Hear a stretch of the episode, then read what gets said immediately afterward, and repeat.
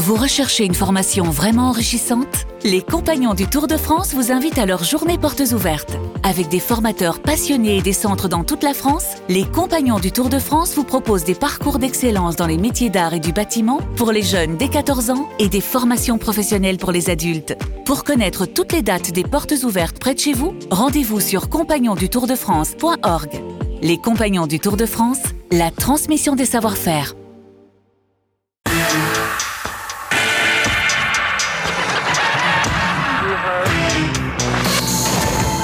Bonjour, c'est Dominique Rizet. Dans ce podcast, nous allons vous raconter, Rachid Embarki et moi, l'histoire de l'obsession sur les Troadec. Un épisode de Faites entrer l'accusé écrit et réalisé par Pauline Mingot, rédactrice en chef Isabelle Clarac. Bonne écoute.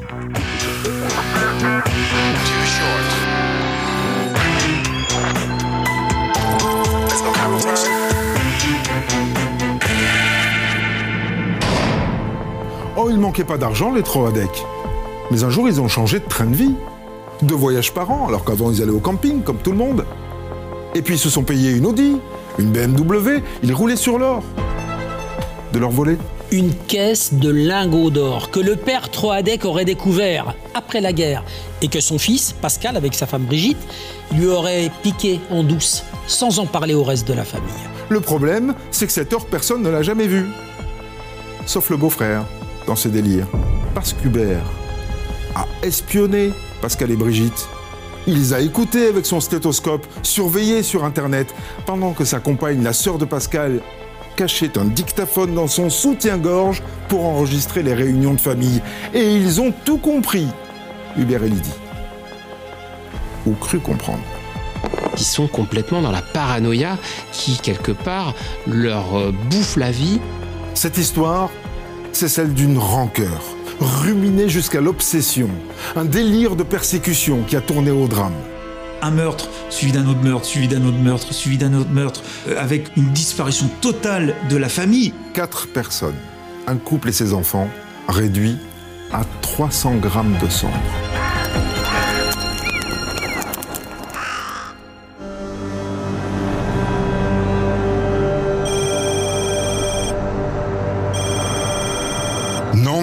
Jeudi 23 février 2017. Capitaine Cécile Pichon, commissariat de Nantes. Au téléphone, j'ai une femme très inquiète. Parce que ça fait plusieurs jours qu'elle n'a pas de nouvelles de sa sœur, alors qu'elle est régulièrement en contact avec elle.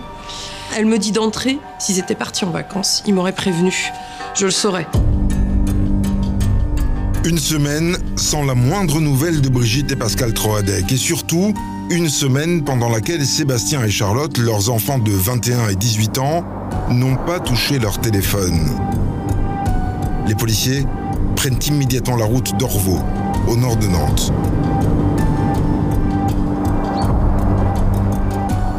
On déclenche euh, les pompiers pour faire ouvrir la porte.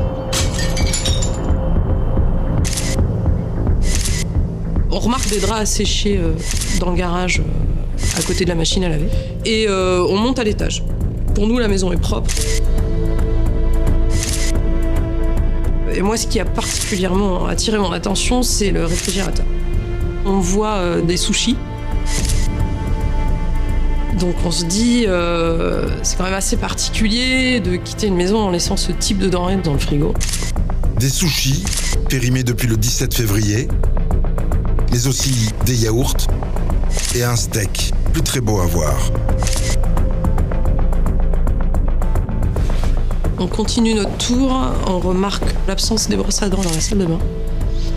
Où là, on se dit, bon, effectivement, est-ce qu'on est dans un départ volontaire? Est-ce qu'il s'est passé quelque chose? On ne sait pas trop, mais il y a quelques petits indices qui nous font, nous font pas quitter les lieux très sereinement. L'unité des personnes disparues prend donc le relais. Et elle fait tout de suite une découverte qui n'a rien de rassurant. Les deux voitures des parents sont là, garées devant la maison. Commandant Cathy Lostis, Sûreté départementale de Nantes. Les lits étaient défaits, il n'y avait pas de drap dessus.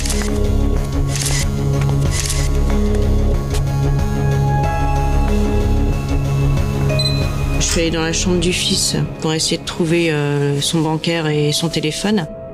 Il y avait un tas de linge sale. Et euh, dans ce tas-là, j'ai trouvé un téléphone sale, plein de sang, séché.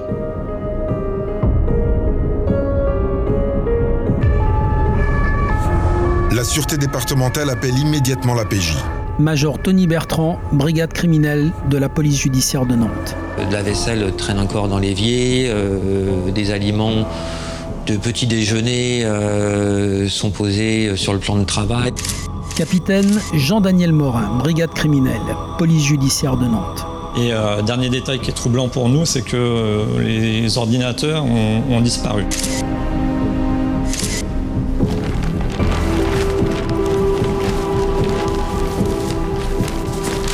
Et c'est là, en se penchant notamment au niveau du couloir et de l'escalier, qu'on va commencer à, à repérer des traces de sang euh, pas très grosses sur la rampe d'escalier et sur quelques marches. Les hommes en blanc, la police scientifique, débarquent à Orvaux et révèlent une scène encore plus inquiétante.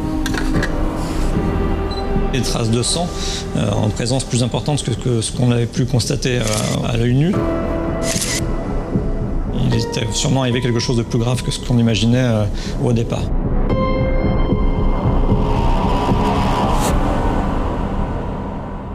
Le parquet ne traîne pas. Le 23 février 2017, le soir même du signalement, le procureur ouvre une information judiciaire pour enlèvement, séquestration suivi de meurtre. Dans la région, la disparition de la famille Troadec a un mauvais goût de déjà-vu. Anaïs Donnet, journaliste BFM RMC, auteur de Troadec et moi. Évidemment, ça résonne euh, énormément dans un secteur comme Nantes, puisque la maison est située euh, à 4 km euh, de celle des, des Doligonès, qui ont été décimées en 2011. Et donc, quand on voit cette alerte, ça devient tout de suite un sujet prioritaire. Anne-Hélène d'Horizon, journaliste à Presse Océan. Je m'apprêtais à aller faire un sujet à Nantes quand je reçois un texto. Euh, qui m'informe de ce que euh, une famille a disparu à Orvaux. Je reçois juste euh, cette phrase-là. Et aussitôt donc, euh, je, je dis à la photographe qu'on change de direction et qu'on part là-bas aussitôt. Le pavillon, il semble, il semble endormi, il n'y a pas de vie, il est, euh, il est très très bien entretenu, euh, euh, il y a des fleurs, il y a des, le portail est fermé, la porte l'est aussi. Il n'y a rien en fait de, de particulier. Seuls les scellés posés sur la porte par la police laissent comprendre aux journalistes que c'est là que tout se joue. François Rousseau, journaliste, auteur de Pour tout l'or du monde. Les trois decks commencent déjà en quelques heures à être un feuilleton médiatique. Et cette histoire va s'écrire en direct à la télévision pendant plusieurs semaines. Venons-en maintenant à cette affaire troublante à Orvaux, près de Nantes. Une famille de quatre personnes a disparu depuis maintenant neuf jours. À la brigade criminelle de Nantes, les policiers comprennent qu'il va falloir composer avec les journalistes qui ne lâcheront pas l'affaire. Et très vite, une piste se dessine. Et la personnalité de Sébastien nous intrigue et c'est lui qui va attirer l'attention. Major Tony Bertrand, brigade criminelle de la police judiciaire de Nantes. Particulièrement à cause de ce téléphone qui est euh, maculé de sang, mais surtout parce que euh, sa voiture est absente. Sébastien, le fils aîné. Quand l'information fuite, les journalistes s'engouffrent sur cette piste. On apprend qu'il y a l'existence d'une fiche qui stipule que Sébastien est présenté comme étant, euh, les mots sont assez forts, euh, comme étant potentiellement dangereux. Anaïs Donnet, journaliste BFM RMC, auteur de Troadec et moi. On est sur un week-end, donc euh, on est en plus au début d'une période de vacances scolaires, donc on peut pas forcément euh, trouver tout de suite ses amis ou ses camarades de classe, c'est un peu compliqué sur un week-end. Euh, donc on va chercher où? On va chercher sur les réseaux sociaux en fait, parce que c'est quelqu'un de très connecté, on s'en rend compte très vite. Euh, Il y a plusieurs comptes. Dans ce compte Twitter, on voit des phrases qui nous interpellent comme euh, dans tant d'années je serai mort. Et si on fait le calcul avec l'année à laquelle il a publié, ça tombe sur 2017. Donc euh, sur le moment, on se dit waouh, pourquoi il dit ça? Il parle aussi beaucoup de son père, avec qui il s'engueule très souvent. Euh, il dit qu'il faut pas avoir peur du monstre qui est en nous. Bon, c'est des déclarations qui datent d'il y a trois ans, mais voilà, en cherchant un peu, on se rend compte qu'il a un petit passif sur le web.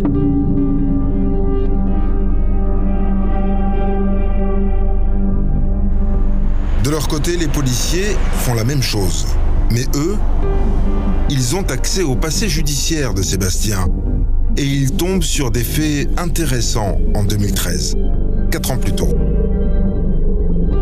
Euh, il avait envoyé un message sur une plateforme de, de jeux vidéo dans lequel il indiquait qu'il allait venir à son établissement scolaire et commettre euh, des crimes.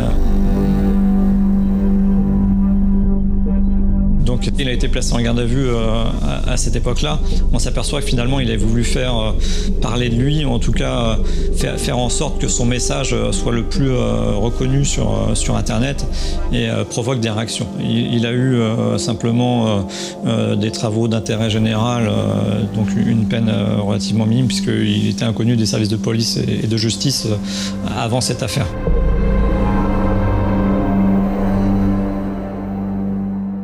Dominique, un jeune qui massacre sa famille, il a le profil, Sébastien? Dès le début, la famille des Troadec explique que c'est impossible. Du reste, les policiers comme les journalistes vont vite se rendre compte que cette piste ne tient pas. C'est un étudiant en BTS, en système numérique. Hein. Il est en Vendée et il s'est fait beaucoup de copains. Hein. Il a d'ailleurs prévu de fêter son anniversaire avec eux à la rentrée. D'accord, il a des amis, il semble plus épanoui, mais il aurait pu péter les plombs. Ben, la PJ va définitivement fermer cette piste le 27 février 2017 quand tombe le rapport de l'IFEG, c'est l'Institut français des empreintes génétiques. Le sang retrouvé dans la maison des Troadec appartient au père, Pascal, à la mère, Brigitte, et à Sébastien. Le sang du père, dans le hall, au rez-de-chaussée, dans le couloir, au pied de l'escalier, devant la porte de garage le sang de la mère, dans le couloir du rez-de-chaussée également, mais devant la porte de la chambre de sa fille, Charlotte, et le sang de Sébastien en grande quantité dans sa chambre. Alors du sang de Sébastien, ça veut dire qu'il est grièvement blessé ou mort, comme ses parents. Mm -hmm. Et l'ADN de Charlotte, on en retrouve dans les traces de sang? On en retrouve très peu, mais l'enveloppe qui recouvre son matelas a été découpée et emportée. Donc pour les policiers, Charlotte fait aussi partie des victimes, mais est-ce qu'elle aurait pu être euh, enlevée sans forcément être grièvement blessée? Bon, En tout cas, c'est la fin de la piste, Sébastien, et il faut en trouver une autre. Capitaine Jean-Daniel Morin, brigade criminelle, police judiciaire de Nantes. Au niveau des recherches bancaires, très rapidement, on va s'apercevoir que la famille a des revenus qui sont, on va dire, confortables, euh, qu'ils ont un, une épargne d'environ 60 000 euros, donc qui est relativement confortable pour un, pour un couple avec deux enfants. Pas de dette, donc, qui aurait pu expliquer une fuite soudaine de la famille. Les policiers, comme les journalistes, font le tour du voisinage. Cela fait près de 18 ans que Pascal, Brigitte et leurs enfants vivent à Orvaux. Major Tony Bertrand, brigade criminelle de la police judiciaire de Nantes. Les voisins nous parlent de, de la famille Troadec comme une euh, famille assez euh, discrète, même très discrète. Apparemment, les Troadec avaient des relations un peu tendues avec leur voisinage, qui ne leur adressait plus la parole depuis 2006. Anaïs Donnet, journaliste BFM RMC, auteur de Troadec et moi. Pascal qui effectivement apparaît comme euh, le voisin qui râle tout le temps parce qu'il ne faut pas prendre sa place devant la maison quand il gare sa voiture. Il passe des heures à bichonner cette voiture devant le regard ahuri des voisins le week-end. Lui voulait son calme, sa tranquillité, sa place de parking devant chez lui et c'est à peu près tout ce qu'il relie à ses voisins. Un râleur, un maniaque pour les voisins. Et pour ses collègues, la caricature du consciencieux. Pascal travaille en tant qu'électricien, câbleur pour une société d'enseigne qui est basée à côté de Nantes. C'est un homme qui a un rythme qui est vraiment euh, très carré puisque ses collègues vont nous dire qu'il commence à travailler à 8h, qu'il est déjà présent sur le site euh, à partir de 7h, 7h15, qu'il attend dans son véhicule, qu'il rentre dans l'entreprise vers 7h30 et qu'il attend ses collègues à 8h pour commencer à travailler. Maître Olivier Pacheux, avocat des tantes de Pascal Troadec. Pascal est un homme très solitaire, mais très attaché à sa famille. C'est aussi euh, un homme qui, dans sa vie personnelle, dans sa vie professionnelle, est un peu taciturne. Certains disent euh, c'est un ours. Un homme renfermé, mais un père et un mari aimant, disent ses proches. Pas le genre à trucider toute sa famille. Et du côté de sa femme, les policiers ne découvrent pas de pistes suspectes non plus. Brigitte est employée par la Direction générale des finances publiques euh, des Pays de la Loire en qualité de contrôleur du Trésor. elle est décrite comme quelqu'un qui travaille bien, qui a des bons rapports, qui est sympathique. Euh. Donc euh, au niveau de son entourage professionnel, on ne trouve rien de particulier sur Brigitte. Maître Cécile de Oliveira, avocate des sœurs de Brigitte Troadec. Brigitte aime sortir pour faire des brocantes ou des vides-greniers le week-end. Elle aime surtout, je crois, euh, être chez elle et euh, préparer des repas et euh, être en famille avec une forme de sécurité extrême. On a l'expression un peu galvaudée de, mère poule. Brigitte Troidec, une mère qui est très proche de ses enfants, très protectrice qui va le mercredi après-midi passer euh, euh, son temps avec sa fille pour euh, faire les courses, pour l'aider à organiser son studio. Majeure depuis quelques mois, Charlotte a quitté la maison pour préparer un BTS en sanitaire et social en Vendée, à une centaine de kilomètres d'Orvaux. Charlotte est la jeune fille peut-être la plus la plus ouverte et la plus rigolote de la famille. C'est euh, une nièce agréable, euh, joyeuse dans les relations, dans les réunions de famille. C'est un, petit soleil, euh, Charlotte. Emeline, une amie de Charlotte Troadec. Toujours prête à rendre service, très dévouée à, ses amis. C'est toujours la personne qu'on appelait parce qu'on savait qu'on allait passer du bon moment avec. Les trois decks sont unis, très soudés même. Maître Olivier Pacheux, avocat des tantes de Pascal Troadec. Et c'est une famille qui est très recentrée sur elle-même. Quand euh, ils partent en vacances, ils partent tous ensemble. Je crois que cette union de la famille proche était très importante, euh, à la fois pour Pascal et pour Brigitte. Voilà six jours que la disparition de la famille Troadec a été signalée et toujours pas la moindre trace de Pascal, Brigitte, Sébastien et Charlotte jusqu'au mercredi 1er mars. Et le début d'un mauvais jeu de piste. Nouvelle révélation concernant la disparition de la famille Troidec. Il y a près de deux semaines, en Loire-Atlantique, une carte vitale appartenant à un membre de la famille a été retrouvée. C'est une joggeuse qui a découvert un pantalon avec le porte-carte de Charlotte Troadec, au bord de la route, à Dirinon, dans le Finistère, à 250 km d'Orvaux. Les policiers nantais s'appuient sur les gendarmes locaux, un hélicoptère, des plongeurs. Capitaine Jean-Daniel Morin, brigade criminelle, police judiciaire de Nantes. On va découvrir deux livres de jeunesse au nom de Pascal Fradec sur la commune de l'Opérette, dans le Finistère, euh, à une vingtaine, euh, je crois que c'est un peu moins de 20 km euh, de Dirinon. Le berceau familial de Brigitte et Pascal Troadec. Maître Olivier Pacheux, avocat des tantes de Pascal Troadec. Les tantes et les cousines de Pascal. Elles ont l'impression qu'on joue euh, avec elles, puisqu'il y a des indices déposés à un endroit, puis à un autre. Car dès le lendemain, l'enquête rebondit à des centaines de kilomètres de là. Retour en Loire-Atlantique la voiture du fils de la famille a été retrouvée ce matin à Saint-Nazaire, c'est-à-dire à 60 km d'Orvaux, où se trouve le domicile familial.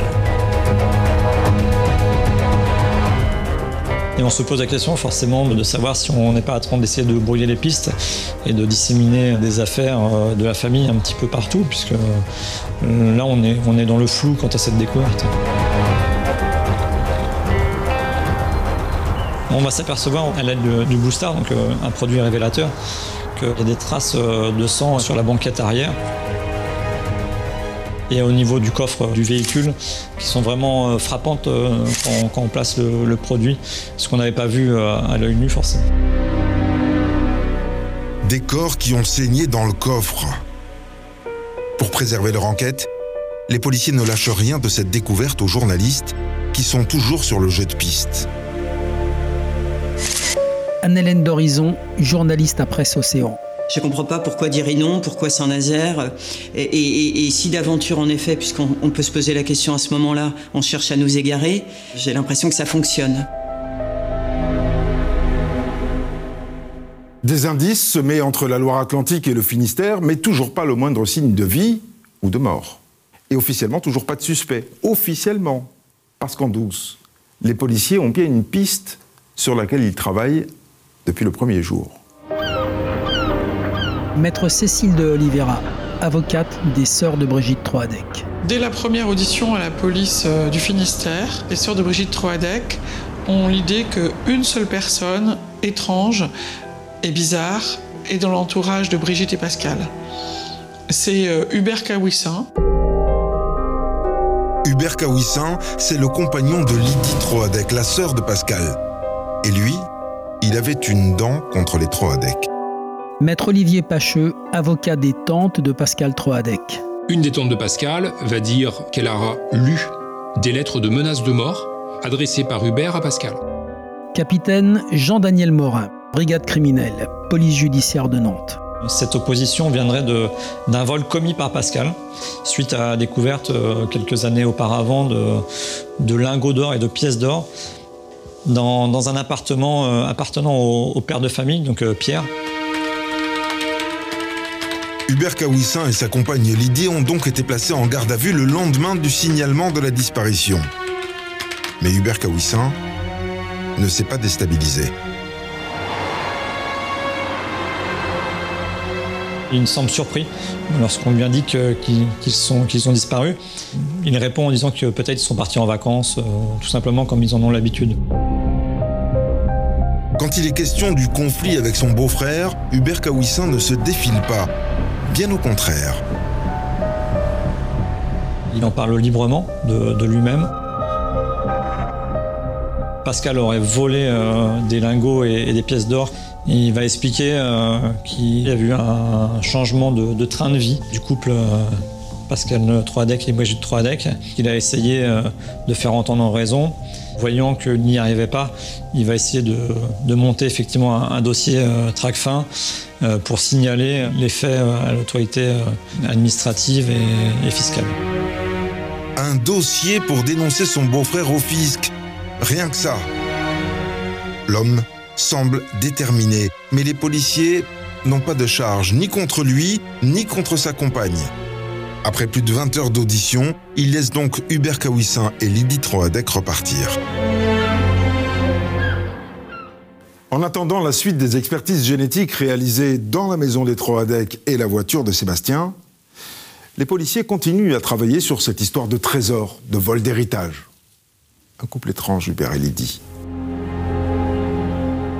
Capitaine Jean-Daniel Morin, brigade criminelle, police judiciaire de Nantes. C'est un couple qui se rencontre sur Internet en 2006 et ils vont devenir parents euh, d'un petit garçon en, en 2008. Un bonheur de courte durée pour Hubert Kawissin et Lydie Troadec, car en 2009, Lydie développe un cancer du sein. Et quatre ans plus tard, en 2013, son compagnon craque. Il va développer une hypersensibilité au bruit, il va faire une sorte de burn-out, il va être en arrêt euh, maladie pendant, pendant plusieurs années. Trois ans, de 2013 à 2016, Hubert Kawissin, qui travaille à l'arsenal de Brest, reste chez lui, littéralement obsédé par le moindre bruit.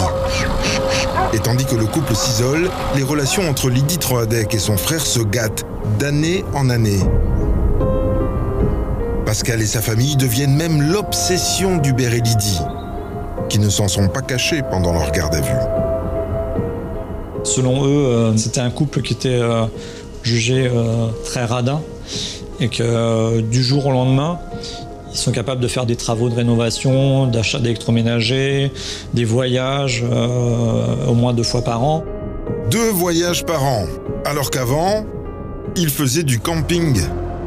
C'est dire. Et euh, surtout, euh, ils, vont, préciser l'achat des, des, deux véhicules qui sont retrouvés euh, devant le, le, domicile, à savoir un véhicule Audi et un véhicule BMW, dont ils estiment le prix de 40 000 euros. De la rancœur, de la jalousie Mais pas seulement. On va découvrir un fichier qui va s'appeler euh, Crapule. Le nom va nous choquer euh, tout de suite, qui contient effectivement des, images euh, géolocalisées. en tout cas, celui qui a fait les recherches cherchait vraiment à, à savoir précisément où était la maison et comment elle était. Hubert et Lydie épiaient Pascal et Brigitte. Et visiblement, la guéguerre entre Lydie Troadec et son frère a atteint un point de non-retour à l'été 2014, près de trois ans avant la disparition de la famille Troadec. Hubert va le dire euh, très bien, qui vient en juin 2014 euh, au domicile euh, d'Orvaux sans, y être invité pour discuter avec Pascal, qui, ce jour-là n'est pas là. Il, va effectivement parler avec Sébastien et Charlotte. Pascal l'a rappelé. Donc ils ont fixé un rendez-vous pour le week-end suivant où Hubert demande à, Pascal et à Brigitte de venir chez René sans les enfants pour pouvoir euh, discuter euh, plus facilement. Le 5 juillet 2014, direction Guy Pava dans le Finistère, chez René Troadec, la mère de Pascal et Lydie.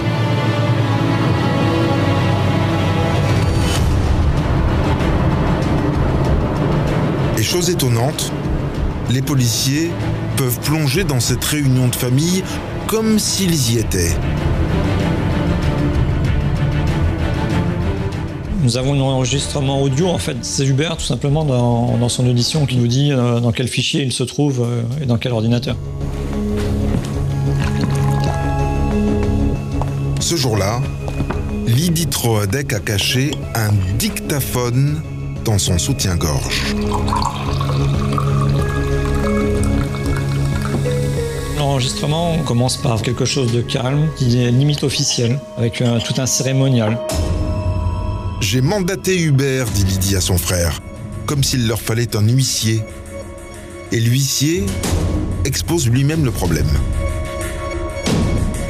Hubert euh, émet deux hypothèses. Soit euh, le couple euh, Pascal et Brigitte n'a rien à voir dans cette histoire de, vol d'or, et dans ce cas-là, il va faire en sorte de mener une enquête. Soit le couple a quelque chose à voir avec ce vol, et dans ces cas-là, et je reprends ces termes, il dit tant pis pour vous. Pascal bondit. J'ai rien volé, vous êtes des malades. Et si tu n'as rien à te reprocher, pourquoi tu t'énerves? insiste sa sœur. T'es malade, tu te tais, lâche-moi, va t'asseoir. Et tout le monde crie. Une dispute euh, s'engage qui va provoquer un malaise de René euh, Troadec, qui va finalement faire en sorte que euh, tout le monde se, se rassoit. Et puis, il y a cette phrase d'Hubert, ou plutôt cette menace. Pour des trucs comme ça, on éradique des familles.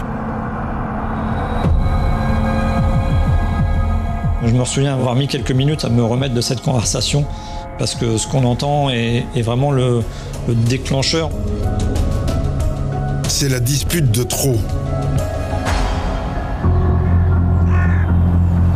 Entendu par les policiers, René Troadec reconnaît qu'elle a coupé les ponts avec son fils Pascal depuis ce 5 juillet. D'ailleurs, le 11 décembre de la même année, elle lui a envoyé une lettre en recommandé où elle lui expliquait qu'elle ne voulait plus le voir. Une lettre que les policiers retrouvent chez Pascal et Brigitte Troadec. Maître Olivier Pacheux, avocat des tantes de Pascal Troadec. Pascal souffrait beaucoup euh, de cette perte de lien avec sa sœur et avec sa mère. Très très grande souffrance pour lui. Quelques mois plus tard, à l'été 2015, Pascal explose. On va découvrir un, SMS dans lequel euh, Pascal euh, explique qu'il a contacté le service de police et de gendarmerie. Pour Pascal, les accusations de vol sont allées trop loin. C'est pour ça qu'il a contacté la police. Il remercie Hubert pour ses diffamations et il avertit sa sœur. À ce niveau de pathologie, faudrait voir un psy. Dominique, qu'est-ce que c'est que cette histoire d'or autour de laquelle la famille se déchire? L'or, c'est Pierre Troadec, le père de Lydie et Pascal, qui l'aurait découvert en faisant des travaux dans un immeuble qu'il avait acheté à Brest. En cassant un mur, il aurait trouvé des lingots et des pièces d'or qu'il aurait transportés chez lui, cachés dans le toit de son garage. Et c'est là que Pascal Troadec aurait volé l'or. Mais il a vraiment existé cet or? Alors c'est une légende à Brest. hein. En juin 40, les Allemands envahissent la France. La Banque de France décide d'évacuer ses réserves en or vers des ports de l'Atlantique, dont Brest, qui vont être chargés à bord de cinq cargos par des marins hein, qui sont sur le port. Et la légende, c'est qu'une de ces caisses d'or serait tombée dans les eaux du port de Brest. Alors, des recherches ont eu lieu. Cet or n'a jamais été retrouvé, mais ça a suffi à installer cette légende et tout le monde à Brest pense connaître quelqu'un qui posséderait un petit bout de ce trésor. Mais cet or, le grand-père, il l'a vraiment trouvé ou pas? Parce que dans la famille, tout le monde en parle, mais personne ne l'a jamais vu. Non, personne ne l'a jamais vu. hein. René, la mère, elle l'a jamais vu. Lydie, la fille, non plus. Hubert Kawissin, le compagnon de Lydie, euh, non plus. D'ailleurs, les policiers euh, vont rechercher et cet or, ce magot, personne ne le retrouve. Et j'imagine que les policiers vont aussi vérifier le train de vie des trois decks. Oui, les trois decks, ils ont quelques économies, rien à voir avec une fortune en lingots. Euh, ils ont deux voitures, euh, Kawissin dit qu'elles valent 40 000 euros, euh, on en est bien loin, elles ont été achetées d'occasion, à crédit. hein. Et puis les fameuses vacances, ce sont des petites vacances achetées sur des compagnies low cost, pas du tout des vacances de milliardaires. Les allégations d'Hubert Kawissin ont pris un sérieux coup dans l'aile. Et quand les résultats des analyses génétiques tombent, le 3 mars 2017, ils sont accablants pour lui. Parce que dans la cuisine, sur un verre, il y a son ADN. Capitaine Jean-Daniel Morin, brigade criminelle, police judiciaire de Nantes. Ce qui va nous surprendre puisque lors de son audition, il a indiqué euh, ne pas être venu euh, à Orvaux depuis euh, quelques années. Un premier mensonge, et pas des moindres. Et ça ne s'arrête pas là, car dans la voiture de Sébastien aussi, ça match. L'ADN encore d'Hubert est trouvé au niveau de la partie des conducteurs. Et puis euh, au niveau de la banquette arrière et du coffre euh, du véhicule, on retrouve les ADN des quatre membres de la famille, donc de Pascal, Brigitte, Charlotte et Sébastien. Le lendemain, le 5 mars 2017, c'est un dimanche. La PJ débarque à 6h du matin pour arrêter Lydie Troadec et Hubert Kawissin.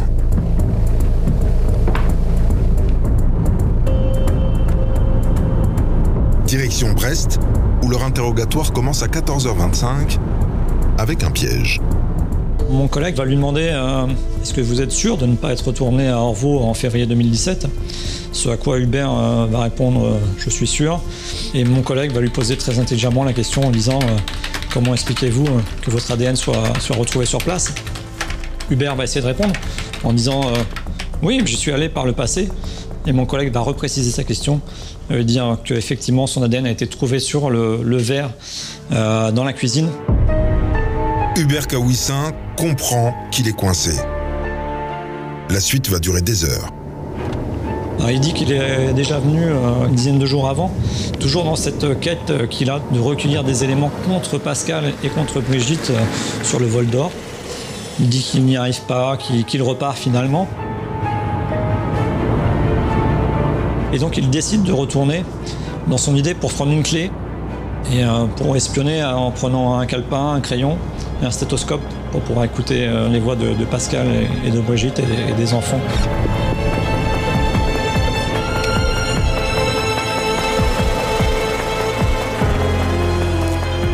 Il va se cacher à côté de la haie, à l'arrière de la maison.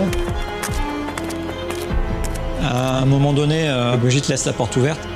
Pour le chat.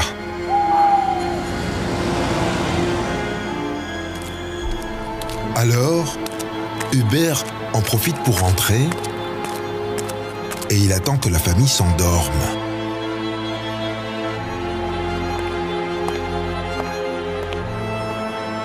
Euh, Il voit un trousseau de clés, il prend les clés, et à ce moment-là, les- le bruit euh, réveille euh, Brigitte et Pascal. Le couple est descendu, Pascal armé d'un pied de biche.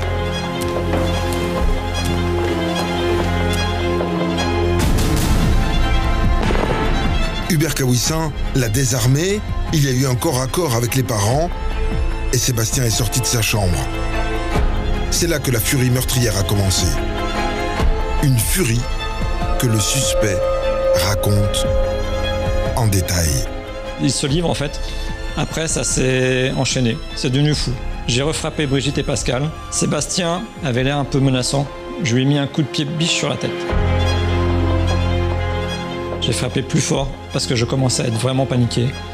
Et le problème, c'est qu'il y a une des dents qui est rentrée dans son crâne. C'était foutu, c'était foutu. Je ne pouvais plus sortir, c'était foutu. Sébastien est tombé sur son lit. J'ai mis mon pied sur son visage et j'ai retiré le pied de biche de sa tête. Ça a pissé du sang. Il y a dû avoir une artère de toucher parce que ça giclait, c'était foutu.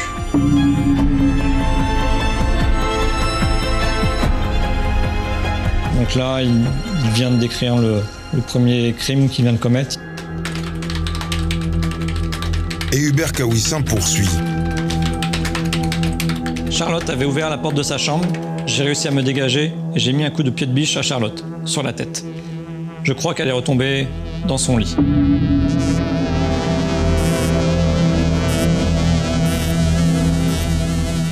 Et euh, il va donner un coup de, pied de biche euh, de la même façon à, Brigitte. Il précise, c'est comme si elle avait été débranchée. Elle est tombée comme ça. Pof.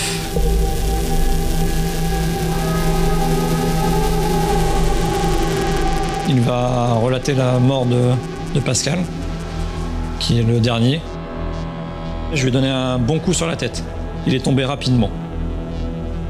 Après, c'est devenu calme. Et puis j'ai réalisé ce que j'avais fait. Ils étaient tous morts. C'est pas ça que je voulais. Pas du tout, pas du tout.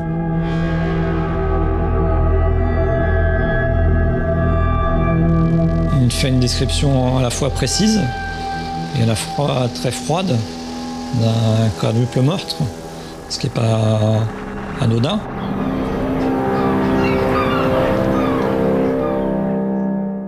Toujours dans la même audition et toujours sans aucune question des policiers, Hubert Kawissin raconte comment il a mis en scène un départ volontaire de la famille, nettoyé la scène de crime et surtout ce qu'il a fait des quatre corps. Capitaine Jean-Daniel Morin, brigade criminelle, police judiciaire de Nantes. Il va avertir mes collègues euh, qui sont en audition en disant attention, c'est la partie soft, il y a une partie qui va l'être moins. Donc vous pouvez imaginer la réaction de mes collègues.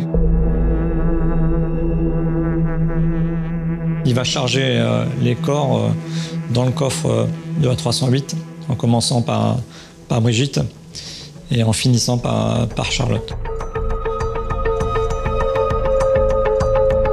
En route pour 300 km avec les corps de son beau-frère, de sa belle-sœur et de ses neveux entassés dans le coffre de la voiture de Sébastien. Hubert Kawissin a ramené toute la famille chez lui, à la ferme du Stang, à Pont-de-Buis. Et là, je les ai découpés avec un couteau de cuisine j'ai commencé par les têtes parce que c'est difficile de les voir. Je les ai dépecés avec mon couteau. J'ai mis les muscles et les viscères dans des sacs plastiques. Tout ce qui était gras, peau, os, membres, dans la chaudière.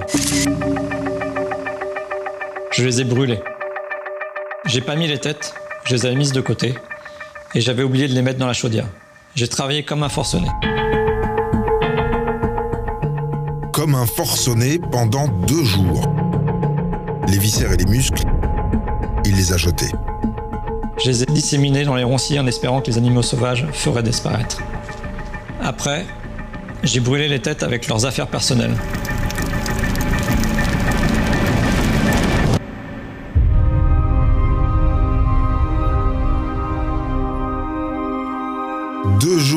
Pour anéantir toute une famille. Les policiers peinent à y croire.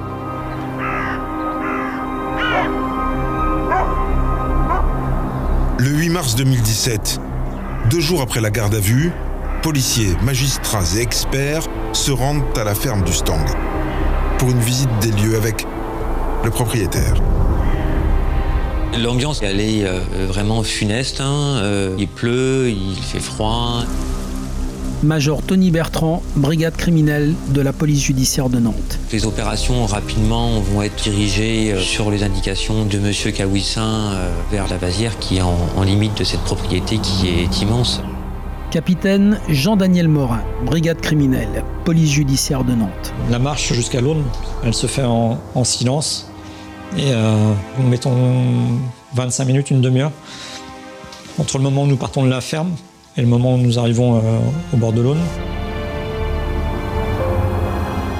On va découvrir euh, des objets appartenant euh, à Pascal, Brigitte, Sébastien et Charlotte.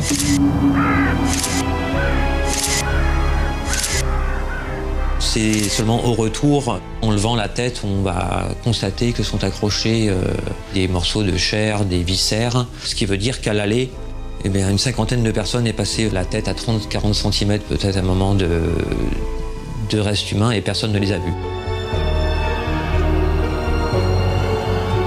Quand on va commencer à découvrir l'ampleur de ces restes humains qui sont un peu tout autour de la propriété, on se dit que déjà on est sur une scène, même en étant enquêteur à la brigade criminelle, qu'on n'a pas l'habitude de voir. Il va falloir euh, quadriller, euh, zoner euh, la propriété.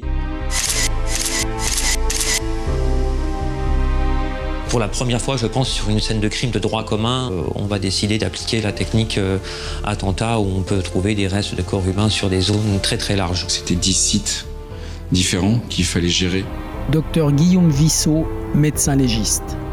Avec la- le médecin qui devait en fait euh, vérifier que les éléments qu'on relevait étaient bien humains et pas autre chose.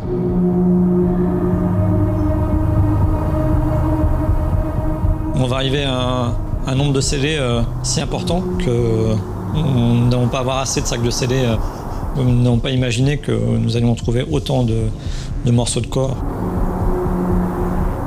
On retrouve beaucoup d'éléments, mais de très petite taille. Donc sur quatre squelettes, on s'attendait à avoir 20 kilos d'os, on n'en a que 300 grammes. Donc c'est quelque chose de très... qui a vraiment été réduit en poussière. Une famille entière réduite à 300 grammes d'os. Quand il s'apprête à repartir du Finistère, le légiste n'est même pas certain d'avoir retrouvé les quatre victimes. On s'est retrouvé face à trois systèmes digestifs différents et on a pu identifier une prostate et puis deux utérus. On était certain d'avoir deux femmes et un homme. Et c'est tout.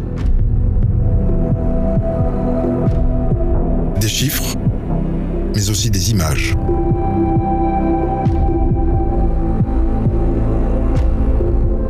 Nous sommes tous vides. Et quand je dis vide, c'est euh, nous avons passé deux jours euh, à chercher des, morceaux de corps et non pas les quatre victimes. On a vécu euh, entre guillemets avec eux. On a travaillé sur leur histoire, sur euh, leur vécu.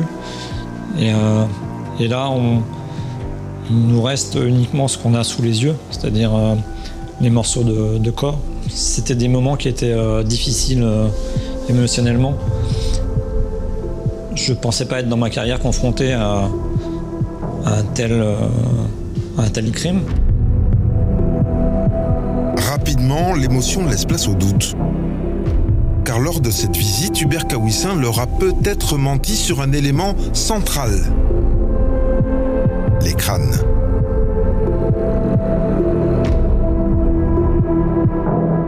Il désigne euh, l'endroit où il aurait euh, plongé les, quatre crânes. C'est une zone euh, marécageuse, assez boueuse. On va faire venir une entreprise qui est habituée à travailler avec l'anthropologue et qui va faire des fouilles euh, quasiment centimètre par centimètre avec un tractopelle. Maître Thierry Fillon, avocat d'Hubert Kawissin. On ne retrouvera jamais euh, ces crânes. Il dira qu'il avait concassé de toute manière les crânes en question et qu'il était impossible sans doute de retrouver des crânes intacts.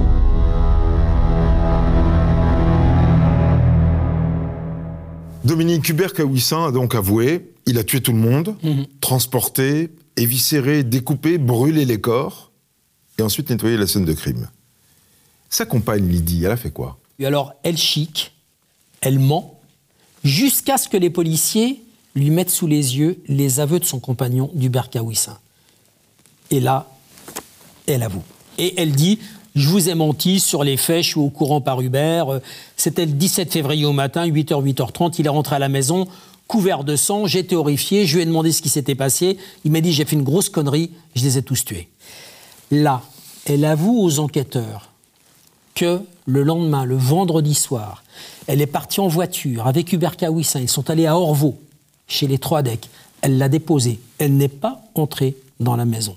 Elle est revenue le chercher le samedi. Il avait fini de faire le ménage dans la maison. Il avait chargé les quatre corps dans la voiture de Sébastien. Ils sont repartis tous les deux, lui au volant de la voiture de Sébastien, elle au volant de sa voiture, direction la Bretagne. Et pour la suite, la découpe des corps, l'incinération, elle l'a aidé? Non, elle n'a absolument rien fait. Hubert Kawissin lui a dit Tu prends notre fils, hein, tu restes dans la maison, bien à l'écart du hangar, et ça a duré deux jours et demi, Rachid. Sans chercher à savoir ce qu'il faisait des corps. Elle dit euh, Je ne suis pas descendue car je ne voulais pas voir ça. Le lundi soir, elle reconnaît avoir refait le même trajet vers Orvaux avec Hubert Kawissin. Même chose, elle est restée à l'extérieur. Ils ont communiqué par euh, talkie-walkie. Elle reconnaît une chose cinq jours après les meurtres, elle a aidé Hubert Kawissin à nettoyer, récurer la voiture de Sébastien pendant deux heures. Et ils sont allés ensuite, ensemble, abandonner cette voiture sur un parking à Saint-Nazaire. Et leur fils, il était où pendant tous ces allers-retours? Il a 9 ans, donc et dès qu'il était endormi, ils faisaient leur trajet vers Orvaux aller-retour. L'arme du crime, le pied de biche, on sait ce qu'il est devenu? Hubert Kawissin dit qu'il a demandé à Lydie de s'en débarrasser, de le jeter par-dessus le parapet du pont de l'Iroise. Le pont de l'Iroise, c'est un pont qui est à 110 mètres de l'eau, qui fait 800 mètres de long. Alors pour retrouver un pied de biche à un endroit pareil... Impossible.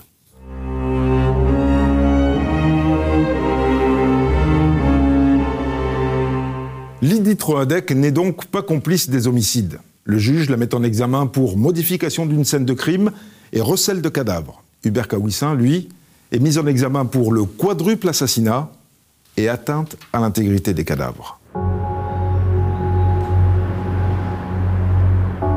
Maître Cécile de Oliveira, avocate des sœurs de Brigitte Troadec. C'est euh, sur les chaînes d'infos que mes clientes euh, apprennent euh, les aveux d'Hubert Kawissin au cours de la garde à vue. Et c'est pour elles d'une extrême violence que euh, d'apprendre le quadruple meurtre en même temps que la France entière. Maître Olivier Pacheux, avocat des tantes de Pascal Troadec. Alors que pendant quelques jours, vous avez eu l'espoir que peut-être euh, il soit en vie ou l'un d'eux soit en vie, d'un coup tout s'effondre. Emeline, une amie de Charlotte Troadec. Ça a été très dur d'accepter, ça a été un long moment de, de déni, euh, parce que c'est vraiment des choses atroces, mais qu'on peut pas imaginer finalement. Et puis, euh, moi, je me, je me suis effondrée. Ça a été des longues, euh, des longues semaines, des longues nuits de, de cauchemars, de, de nuits blanches, sans dormir. C'était juste de la tristesse, puis comme si c'était juste la continuité d'un d'un enfer en fait. C'est l'anéantissement au-delà de la mort. Pascal, Brigitte, Charlotte et Sébastien n'existent plus même dans la mort. C'est absolument horrible à vivre. Dans cette famille, pourtant, une femme ne semble pas prendre la mesure du drame. C'est Renée Troadec, la mère de Pascal, la grand-mère de Charlotte et Sébastien. Pire, elle défend leur meurtrier présumé, son gendre, Hubert Kawissin. Je m'y attendais pas de, telles choses, quoi. Sidéré. Les bras me sont tombés. Je- Moi, j'en reviens pas. J'aurais jamais cru. Jamais, jamais, jamais. Non, parce qu'il n'était pas comme ça. Il était gentil, serviable, tout, quoi. Et puis la contrariété et le souci d'être nargué, d'être que sa femme a été lésée aussi, donc euh, bon ben c'est sûr. Mon fils s'est vanté d'avoir 5, millions d'euros. Hein. Euh, ici, il nous snobé. Oh, il, se plaignait, il était fier comme, euh, comme je sais pas quoi. Et à votre gendre ce soir, vous lui en voulez, j'imagine, terriblement. Ben, je lui en veux, mais bon, je me mets à sa place aussi. Bon, euh, bon ben, c'est terrible, quoi. Et j'imagine que depuis ce drame, vous pensez euh, quand même à votre fils Pascal, à, sa- à votre belle-fille et à vos autres petits-enfants qui ont perdu la vie quand même. Ben oui, ben oui, oui, ben, je pense à ça aussi. Ouais, oui, je pense à ça aussi, mais enfin, que voulez-vous qu'on y fasse? Soutenu par sa compagne et par sa belle-mère, Hubert Kawissin a ressassé des années la trahison des Troadec, le vol de l'or. Mais est-ce qu'il a aussi ruminé son geste? Programmé leur extermination Le juge l'a mis en examen pour assassinat, mais il doit encore apporter la preuve de la préméditation. Capitaine Jean-Daniel Morin, brigade criminelle, police judiciaire de Nantes. Nous avons plusieurs doutes. Le premier, c'est sur euh, la version du quadruple meurtre euh, dans la maison à Orvaux. Comment expliquer que euh, le pied de biche soit trouvé en haut, comme le décrit Hubert hein, Kawissin J'ai du mal à croire que Pascal ou Brigitte aient gardé un pied de biche dans leur chambre ou sur leur lit. Et puis, cette version d'une bagarre inattendue qui a mal tourné, difficile à croire. Comment expliquer qu'il ait réussi à désarmer Pascal? Et comment expliquer qu'il ait pu avoir le dessus? Sur une famille de quatre personnes qui voit un intrus euh, chez elle la nuit. Les proches de Brigitte et Pascal ont peut-être la réponse. En tout cas, ils imaginent un scénario bien différent de celui du Berkawissin. Maître Olivier Pacheux, avocat des tantes de Pascal Troadec. Il va surprendre dans leur sommeil les deux enfants, peut-être en premier Sébastien et ensuite Charlotte. Quelques instants plus tard, peut-être réveillés par le bruit, Brigitte et Pascal descendent de l'escalier, Hubert Kawissin les attend en bas et les frappe à ce moment-là. L'autopsie réalisée en mars 2017 ne permet pas de confirmer ces hypothèses, puisqu'Hubert Kawissin dit les avoir tués à coups de pied de biche sur la tête et qu'il manque les crânes. Docteur Guillaume Vissot, médecin légiste. On a pu quand même constater plusieurs lésions sur le corps de Pascal. On a retrouvé des esquilles osseuses, des fragments d'os qui étaient insérés et fichés dans le muscle, qui nous permettaient d'évoquer qu'effectivement il y a eu une fracture à un moment. Pour euh, par exemple Charlotte, euh, on a pu retrouver la présence de signes d'agonie. On a pu dire que la blessure a été provoquée plusieurs minutes avant le décès de Charlotte. Tout ça, c'est compatible avec la version du Berkawissin. Alors les policiers demandent au légiste si la découpe des corps a été préparée. Sur les quatre processus d'éviscération, il va y avoir une progression importante. Euh, et au dernier, on a un processus qui est anatomiquement très poussé. Et donc la question s'est tout de suite posée de savoir si Hubert avait ce type de connaissances, euh, ce qu'il n'a fait pas. Aucune preuve de préméditation tangible. Même si les ordinateurs des Kawissins ont bonne mémoire. Hubert a fait des recherches sur une arme, sur des GPS, sur des tueurs à gages. Tueur à gages, arbalète de poing, puissance d'un 22 long rifle. Intéressant. Mais Hubert Kawissin fait ses recherches en 2014-2015. Et depuis, rien ne prouve qu'il ait acheté une arme. Alors les policiers insistent et ils pensent pouvoir le coincer le 2 février 2017, deux semaines seulement avant les faits, Hubert Kawissin a fait des recherches sur des colliers de serrage, un objet fréquemment utilisé lors d'enlèvements. Mais là encore, le mise en examen s'explique. Maître Patrick Larvor, avocat d'Hubert Kawissin. Pour lui, il y avait une poutre qui euh, menaçait de s'écrouler et il avait fait des, recherches sur le collier de serrage pour justement euh, consolider cette poutre. C'est aussi simple que cela.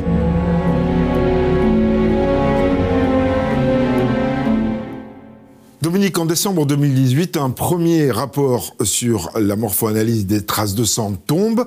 Est-ce que les conclusions corroborent la version du Berkawissin Alors, Rachid, morphoanalyse, hein, on sait que c'est l'étude des traces et des projections de sang. Or, dans ce dossier, c'est super compliqué parce qu'Hubert Kawissin a nettoyé et l'a même par endroits récuré la scène de crime.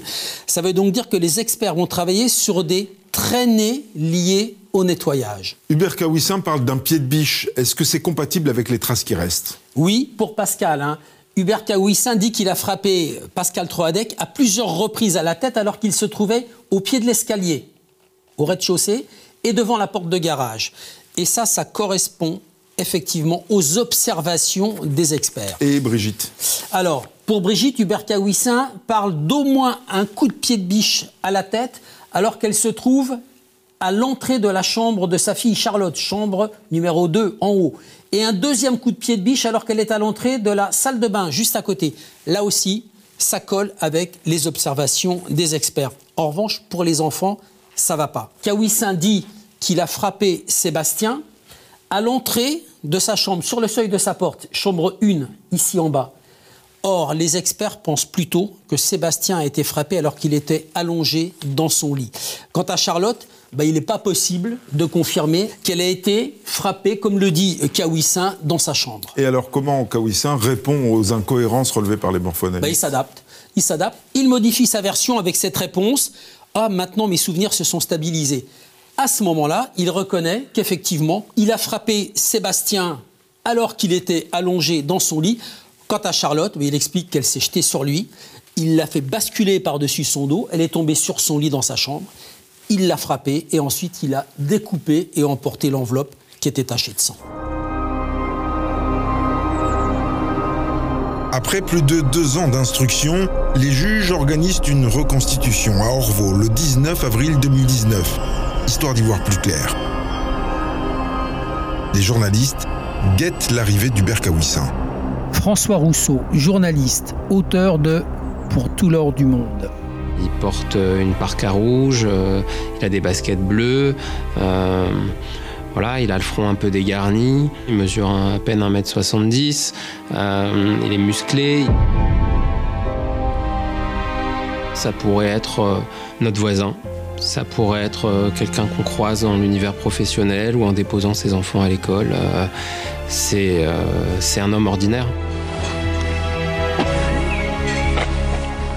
Maître Cécile de Oliveira, avocate des sœurs de Brigitte Troadec. Euh, c'est un moment très fort hein, et très, euh, très dur hein, que de rentrer dans une maison dans laquelle il y a eu ce quadruple meurtre.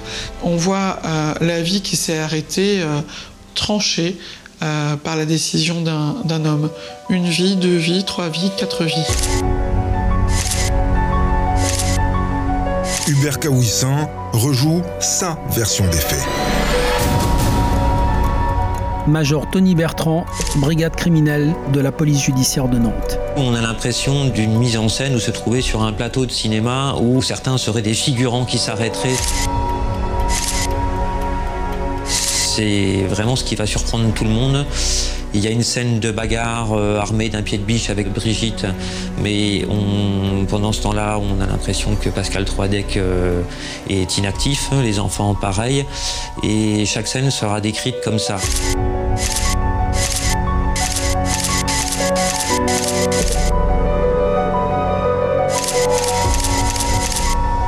Deux meurtres, trois meurtres,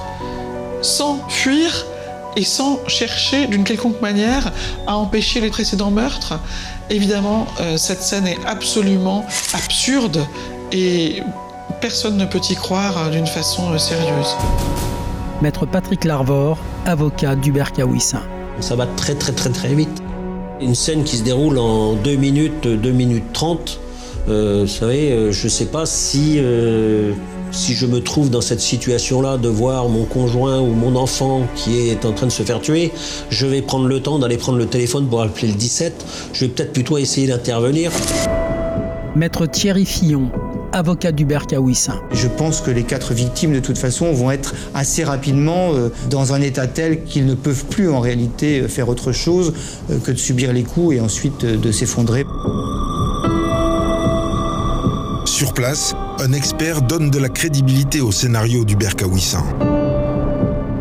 Le morpho-analyste va confirmer hein, ce qu'il a déjà dit dans son rapport antérieur, c'est-à-dire sur 8 ou 9 points euh, de mémoire, il va considérer que 6 ou 7 points sont parfaitement compatibles euh, avec la version du Berkawissin. Impossible de coincer Hubert Kawissin sur la préméditation des crimes. Avant de quitter Orvaux, les magistrats veulent vérifier un dernier point sur lequel ils ont un doute. Et si Lydie Troadec avait aidé son compagnon à charger les corps de la famille dans la voiture de Sébastien Maître Loïc Cabioche, avocat de Lydie Troadec. Hubert, au moment de la reconstitution, va charger les différents mannequins sans aucune difficulté. Troadec, elle, a eu euh, quelques années auparavant des problèmes de santé importants qui ont pu euh, largement l'affaiblir, notamment euh, dans l'usage de l'un de ses bras, ce qui permettait difficilement d'envisager qu'elle ait pu avoir la force physique d'aider à charger les corps dans l'une des voitures.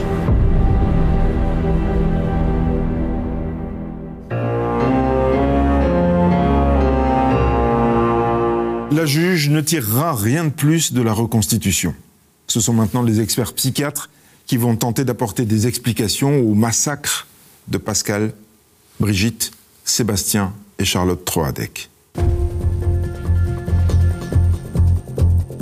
Comme en garde à vue devant le juge, Hubert Kawissin parle beaucoup au psy. Et très vite, il est question de traumatisme qui remonte à l'enfance. Docteur Daniel Zaguri, expert psychiatre. Il évoque une mère euh, rejetante, avec euh, une période d'alcoolisme, dont il euh, ne va comprendre le sens quand son père lui dit notamment que sa mère était déprimée. Maître Thierry Fillon, avocat d'Hubert Kawissin. Il avait sa mère qui était à la même table que lui alors qu'il essayait de faire ses devoirs le soir qui était totalement alcoolisé, ivre et qui vociférait, euh, injuriait, menaçait et finissait par s'endormir. Hubert Kawissin n'a pas trouvé de réconfort à l'école, bien au contraire. Sa scolarité, telle qu'il en parle évidemment, est marquée euh, par l'idée qu'il a été la tête de turc d'une enseignante et euh, le, bouc émissaire de ses, de ses camarades. Un gamin persécuté, victimisé, qui est devenu un adulte ambitieux. Hubert Kawissin a été chef d'équipe à l'Arsenal de Brest. À la maison aussi, il a pris les choses en main, surtout quand sa compagne a été atteinte d'un cancer du sein. Car dans cette période difficile, Lydie Troadec s'est sentie abandonnée par son grand frère. Son seul soutien, c'était Hubert.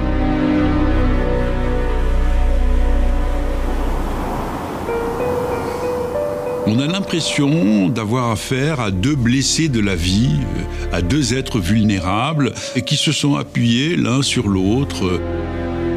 Il s'épaule sur elle, elle s'épaule sur lui. C'est ce qu'on appelle une relation anaclitique. ça va devenir une sorte de huis clos familial avec un fils déscolarisé euh, dont on fait l'enseignement à la maison euh, dans une sorte de rétrécissement à trois du champ existentiel. Docteur Roland Coutenceau, expert psychiatre. Elle va avoir le même regard sur le monde qu'Hubert et qu'au fond, elle va se mettre à interpréter autour d'elle tous les éléments qui semblent aller dans le sens euh, de, de ce que dit Hubert. Lydie Troadec note tout dans un cahier, tout ce qui prouverait le vol de l'or. Ongles bien limés, chemise blanche, on dirait le gagnant du loto, un sourire incroyable, les preuves du vol pour Lydie et Hubert. une fois qu'il a une intuition, il a ensuite une conviction inébranlable que cette interprétation ou cette intuition est vraie. L'idée directrice, c'est que cet or avait été capté par son frère et par sa belle-sœur, et de ce fait, spoliant leur enfant. Euh, leur enfant qui aurait été normalement le légataire naturel de, euh, de, de ce trésor. Spolier leur gamin, et peut-être même en danger. Pascal et Brigitte pourraient même nuire à lui, Hubert Caussin, et notamment en tuant son fils, qui pourrait être un hérité potentiel le moment venu. Voilà un petit peu la conviction délirante, la fixette, je dirais, du sujet, qui constitue au sens psychiatrique un délire de type paranoïaque. Il suffit que Brigitte interroge, pose des questions sur l'école de l'enfant, ça veut dire qu'elle veut aller le chercher à l'école et qu'il est en, en danger de mort. Pour sauver leur trésor volé, Brigitte et Pascal Troadec pourraient tuer leur neveu, le fils d'Hubert et Lydie. Incroyable, mais Lydie Troadec soutient son compagnon dans cette idée. Elle est devenue une co-croyante. C'est comme ça que quand on est avec un personnage comme ça, bon, là c'est on pourrait dire une secte avec simplement deux personnes dans le couple. Mais en prison, séparée d'Hubert, Lydie finit par sortir de son délire, sous les yeux des psychiatres. Elle percutait que tout ce qu'elle avait cru pouvait peut-être s'avérer faux. Peut-être il n'y avait pas de magot. Et donc à ce moment-là, elle était saisie comme d'un trouble et on le comprend. Tout ça pour rien. Elle a pleuré longuement devant nous.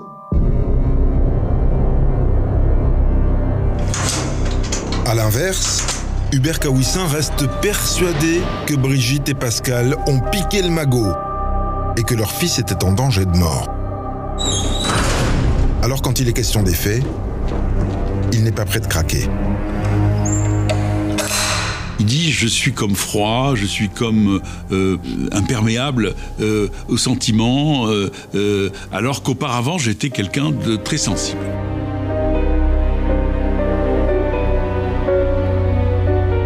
Intellectuellement, il sait qu'il a fait des choses épouvantables, même si il continue de croire que son beau-frère et sa belle-sœur étaient les agents d'un complot.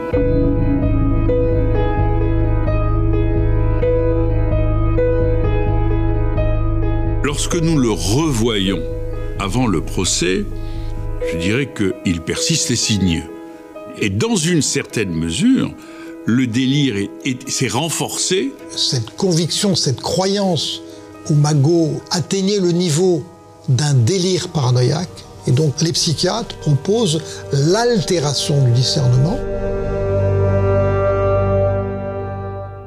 Sans preuve d'une préméditation, Hubert Kawissin est donc renvoyé devant les assises de Loire-Atlantique pour meurtre et atteinte à l'intégrité de cadavre. Il risque la perpétuité, mais sa peine pourrait être allégée si les psychiatres sont entendus et la défense compte bien là-dessus. Reste à savoir si la Cour va se laisser convaincre qu'Hubert Kawissin n'avait pas toute sa raison.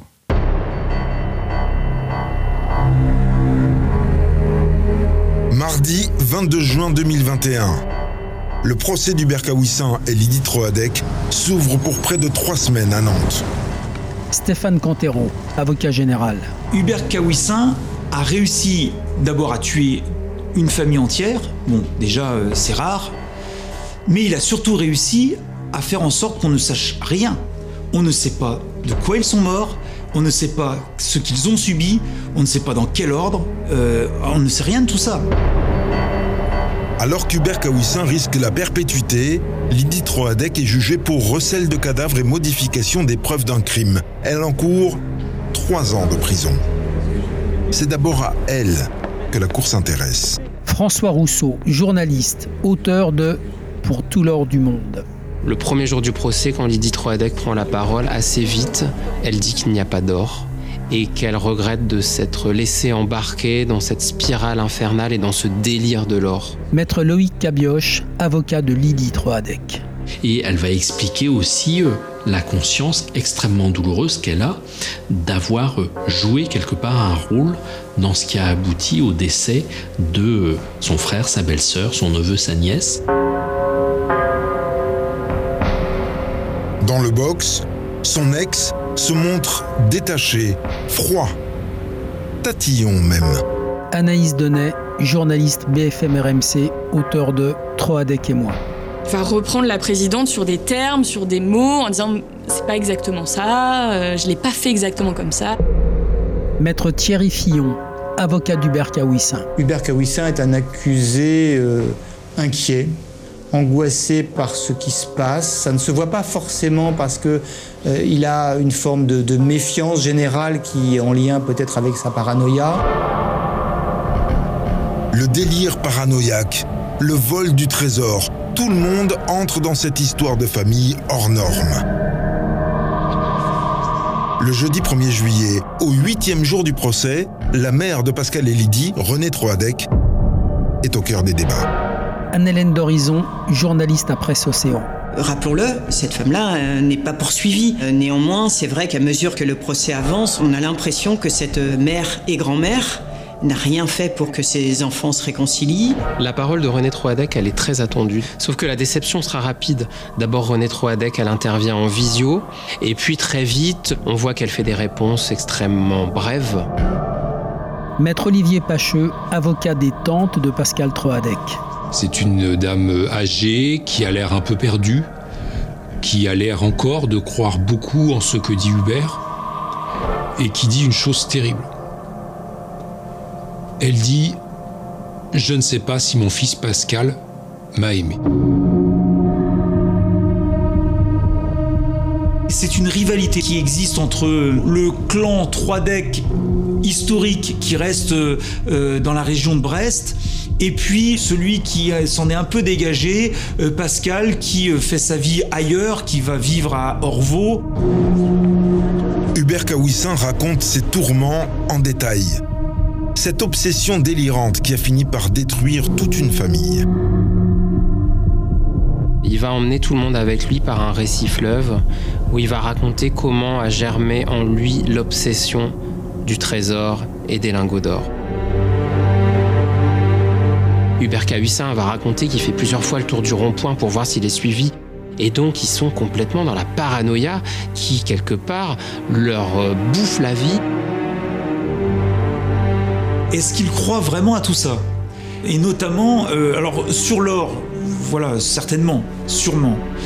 Mais sur la mise en danger de son fils, est-ce qu'il y croit vraiment? Et est-ce que c'est vrai en fait euh, Est-ce qu'il n'est pas dans une espèce de stratégie là aussi d'en rajouter?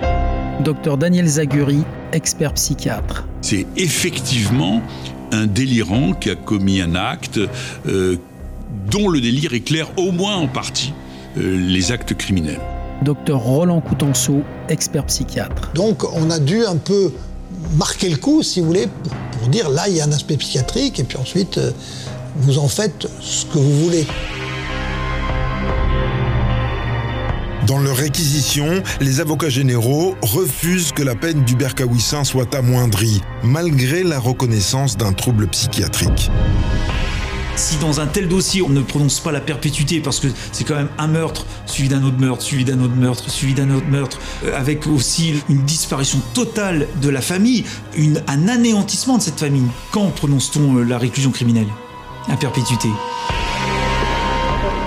Perpétuité requise, les avocats d'Hubert Kawissin veulent montrer que leur client est victime de son délire paranoïaque. Maître Patrick Larvor, avocat d'Hubert Kawissin. Le drame de cette affaire, c'est que Hubert et sa compagne n'aient pas trouvé autour d'eux des gens qui leur disent euh, bon arrêtez votre délire quoi, c'est revenez sur terre.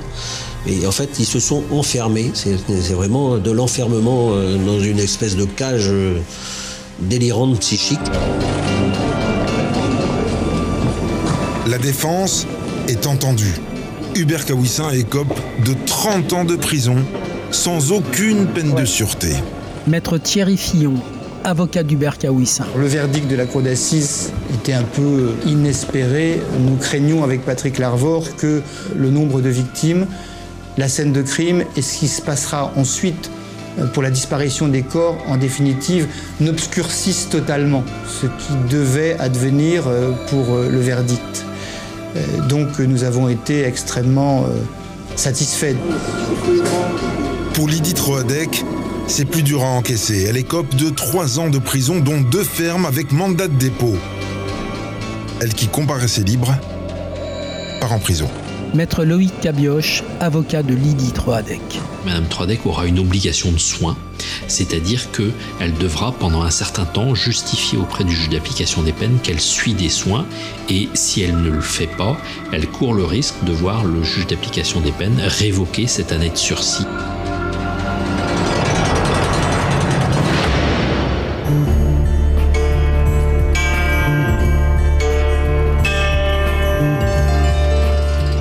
Hubert Kawissin et Lydie Troadec ont accepté le verdict et n'ont pas fait appel. En détention, ils ont tous les deux un suivi psychiatrique.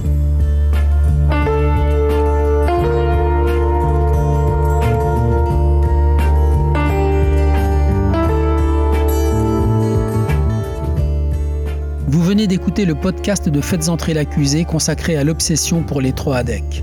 Si vous avez aimé ce podcast, abonnez-vous sur votre plateforme d'écoute préférée pour ne manquer aucun épisode de votre podcast Faites entrer l'accusé.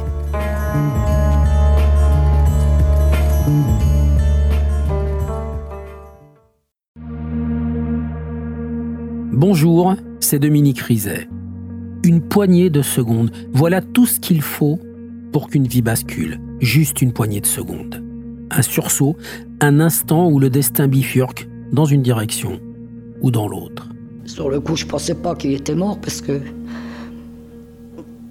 je voyais pas de sang, on voyait rien quoi en fait. Sébastien s'est jeté sur son père. L'affaire Grégory, l'affaire Daval, l'affaire Cahuzac, vous les connaissez toutes, ça fait 40 ans que je vous raconte ces destins brisés. Aujourd'hui, dans l'instant où, découvrez les confessions de ceux qui sont au cœur de ces affaires. Ils me racontent et vous racontent ce qu'ils ne pourront jamais oublier. L'instant où, un podcast BFM TV raconté par Dominique Rizet.